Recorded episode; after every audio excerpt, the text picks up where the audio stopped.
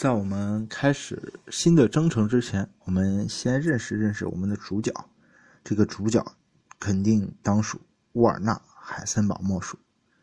他是一九零一年出生于德国巴伐利亚州的威尔兹堡。他的父亲后来成为了一名很有名的研究希腊和拜占庭文献的教授。小海森堡九。岁那年，他们全家都搬到了慕尼黑。他的祖父当时在那里一所名校做校长，而海森堡也自然进入了这所学校学习，当然属于高干子弟哦，打引号。但是小海森堡显然不用凭借这种关系来取得成绩，他的天才很快就开始让人吃惊，特别是在数学和物理方面。但是他同时也对宗教、音乐和文学表现出了强烈的兴趣。这种多才多艺预示着他将来不但会成为一位划时代的物理学家，同时也会在哲学史上留有一席之地。年轻的海森堡喜欢和同伴们四处周游，并参加当时的各式各样的组织。一九一九年，也就十八岁嘛，他甚至参与了当时镇压巴伐利亚苏维埃。共和国的军事行动，当然那时候他还只是大男孩，把这件事当成一件很好玩的事而已嘛。对海森堡来说，更严肃的问题则是应该是为将来选择一条怎样的道路。这在他进入慕尼黑大学后就十分现实的摆在眼前。海森堡琢磨着自己数学不错，于是先试图投奔林德曼，一位著名的数论专家，去他的门下学习纯数学。结果，呵呵。令这位未来的科学巨匠脸上无光的是，他被干脆利落的拒绝了。无奈之下，海森堡退而求其次，成为了索莫菲的弟子。就这样，踏出了通往物理学顶峰的第一步。不管身在何处，像海森堡这样才华横溢的人是不可能被埋没的。他在物理上很快就显示出了更为惊人的天赋，并很快得到了赏识。一九二二年，波尔应邀到哥廷根大哥廷根进行学术访问。从六月十二日到二十二日，波尔一连做了七次关于原子理论的演讲。这次访问哥廷根引起了巨大的轰动，甚至后来被称为哥廷根的波尔节。全国各地的科学家都赶到哥廷根去听。波尔的演讲，而海森堡也随着他的导师索莫菲参与了这场盛会。当时才二年级的他，竟然向波尔提出了一些学术观点上的疑义，使得波尔对他刮目相看。事实上，波尔此行的最大收获，可能就是遇到了海森堡和泡利两个天才无限的青年。求贤若渴的波尔把两个人的名字牢牢记在了心间。到了一九二四年七月，那时海森堡已是博士。哇，二十三岁啊，好年轻的博士！在哥廷根，波恩的手下工作。当时海森堡在波恩手下工作，他便写信给这位德国小子，告诉他洛克菲利。财团资助的国际教育基金会已经同意提供为数一千美金的奖金，从而让他有机会远赴哥本哈根，与波尔本人和他的同事们共同工作一年。也是无巧不成书，那时波恩正好要到美国讲学，于是呢，海森堡也于是呢就同意了海森堡去哥本哈根去。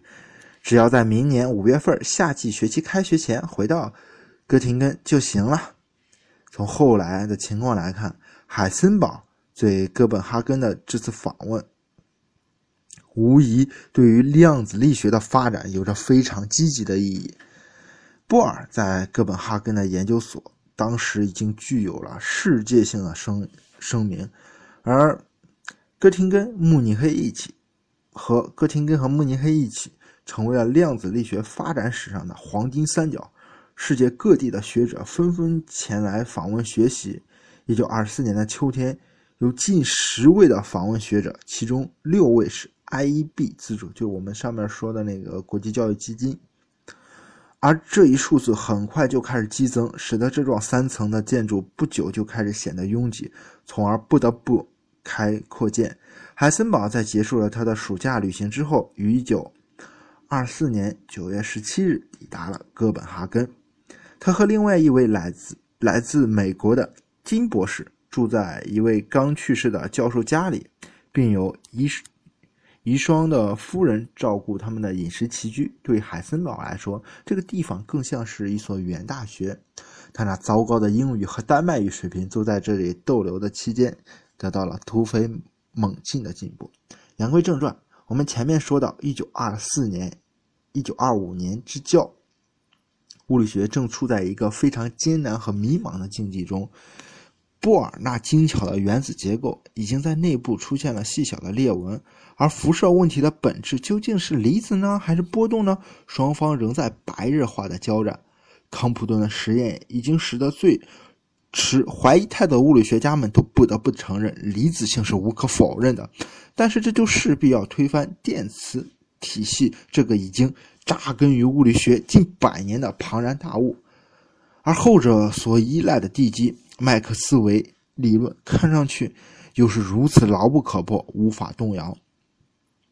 我们也已经提到，在汉森堡来到哥本哈根前不久，波尔和他的助手斯莫斯还有斯雷特发表了一个称作 BKS 的理论，以试图解决波和离子的。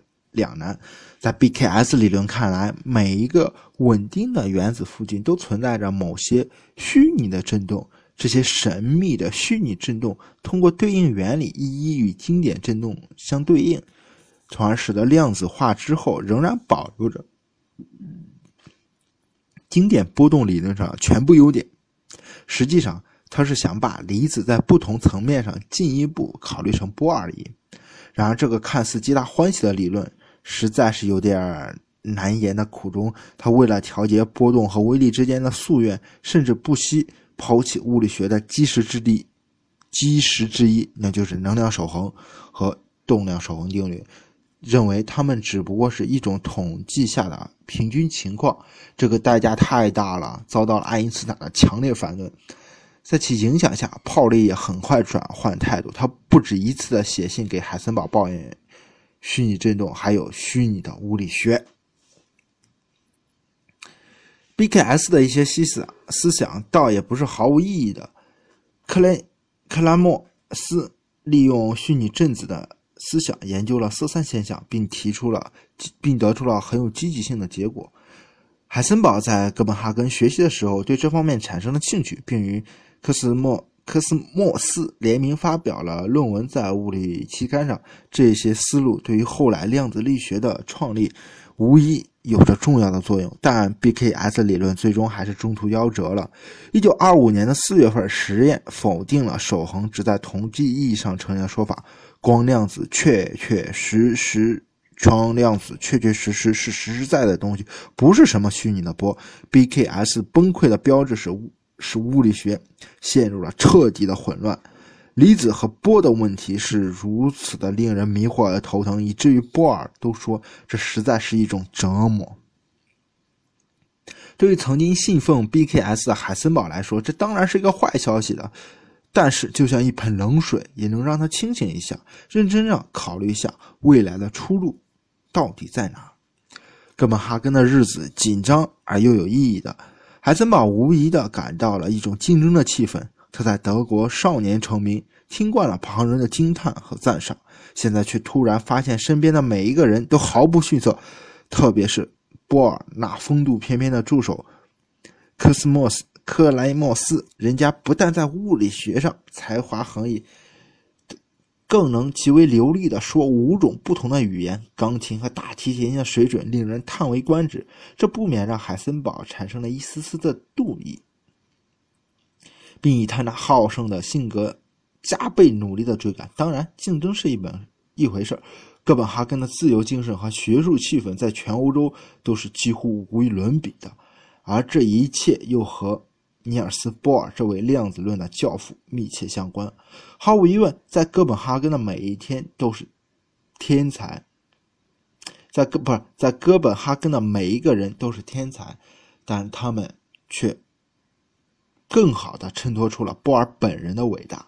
这位和蔼的丹麦人对于每个人都报以善意的微笑，并引导人们畅所欲言，讨论一切类型的问题。人们像众星捧月一般围绕在他的身边，个个都为他的学识和人格所折服。海森堡也不例外，而且他更将成为波尔最亲密的学生和朋友之一。波尔常常邀请海森堡到他家，也就在研究所的二楼。去分享他家藏的陈年好酒，或者到研究所后面的树林里去散步，并讨论学术问题。波尔是一个极富哲学气息的人，他对许多物理问题的看法都带有着深深的哲学色彩，这令海森堡相当震撼，并在很大程度上影响了他本人的思维方式。从某种程角度来说，在哥本哈根那量子气氛里熏陶以及和波尔的交流，可能会比。海森堡在那段时间里所做的实际研究更有价值。泡利后来说，他很高兴海森堡在哥本哈根学到了一点哲学。那时候有一种思潮在哥本哈根流行开来，这个思想当时不知是谁引发的，但历史上大约可以回溯到马赫。这种思潮说，物理学的研究对象应该只是能够被观测。到被实践的事物，物理学只能从这些东西出发，而不是建立在一些观察不到或者纯粹推论的事物上。这观点对海森堡以及不久以后来到哥本哈根访问的泡利都产生了很大的影响。海森堡开始隐隐约约感觉到布尔旧原子模型里有些东西似乎不太对头，似乎他们不都是直接能够为实验所探测到的。最明显的例子就是电子的轨道，以它们绕着轨道运转的频率。我们马上来认真看一看这个问题哦。一九二四年四月，一九二五年四月二十七日，海森堡结束了哥本哈根的访问，回到了哥廷根，并开始重新着手研究氢原子的谱线问题，从中应该能找出量子体系的基本原理吧。海森堡的打算仍然采用虚拟振子的方法，虽然 BKS 倒台了，但是在色散理论中已经被证明是卓有成效的。海森堡相信这个思路应该可以解决波尔体系所解决不了的一些问题，比如谱线的强度。但是当他兴致勃勃地展开计算后，他的乐观态度很快就变得无影无踪了。事实上，如果把电子的辐射按照虚拟振子的代数方法展开后，它所遇到的数学困难几乎是无法克服的。这使得海森堡不得不放弃了原先的计划。泡利在同样的问题上也被难住了，障碍实在太大了，几乎无法前行。这位脾气急躁的物理学家是如此的暴跳如雷，几乎准备放弃物理学。物理学出了大问题了。对我来说，什么都太难了。我宁愿自己是一个电影喜剧演员，从来没有听说过物理这个东西。泡利咆哮抱怨的时候是这样说的：插一句话说，泡利为什么说自己宁愿自己是喜剧演员呢？是因为他是卓别林的粉丝。无奈之下，海森堡决定换一种方法，暂时不考虑谱线强度，而从电子在原子中的运动出发。先建立起来基本的运动模型。事实证明，他这这条路走对了。新的量子力学很快就要被建立起来，但那却是一种人们闻所未闻、之前连想都不敢想的形式。矩阵，学高等数学的小伙伴们应该对这玩意儿不陌生。矩阵，这个无疑是一个本身便携带着几分神秘色彩、充满象征意义的词语，不论。从它在数学上的意义，还是电影里面的意义来说，它都是那样扑朔迷离，叫人难以把握、望而生畏。实事上，到今天还有还有很多人几乎不敢相信，我们的宇宙就是建立在这些怪物之上。不过，不情愿也好，不相信也罢，矩阵已经成为了我们生活中不可缺少的概念。理科的大学生逃不了线性代数的课，工程师们离不开 MATLAB 软件。漂亮的美眉也时时常会挂念基诺里维斯。有什么法子呢？从数学的意义上翻译来说，矩阵在中文中就是矩阵的意思，它本质上是一种二维的表格。比如说像下面三乘三的矩阵，其实就是一个三乘三的方块表格。嗯，可能你有点犯糊涂了。可能大家早就已经习惯了用，嗯，习惯了普通的以字母或者符号来代表物理公式。这种古怪的表格形式又能表示什么物理意义呢？更让人们不解的是，这种表格难道也能像普通的物理变量一样能够进行运算吗？如果你怎么把两个表格加起来或者乘起来呢？海森堡准定一定是发疯了吧？但是我已经提醒过大家了，我们即将进入的是一个不可思议的光怪陆离的量子世界。在这个世界里，一切看起来都那样的古怪、不合常理，甚至有一些疯狂的意味。我们的日常经验在这里完全失效，甚至常常是靠不住的。物理世界沿用了千百年来的概念和习惯，在量子世界里轰然坍塌。曾经被认为天经地义的事情，必须被无情的抛弃。而代之以一些奇形怪状但却更接近真理的原则。是的，世界就是这些表格构成的。它们不但能够乘能除，而且还有着令人瞠目结舌的运算规则，从而导致了一些更为令人惊世骇俗的结论。而这一切都不是臆想，是从事实推论出来的。这个事实是。唯一能够被观测和检测的事实，就是这些东西是完全可以用实验来检测的。海森堡说：“现在已经到了物理学该发生改变的时候了。”我们呢，我们现在就开始这趟奇幻之旅。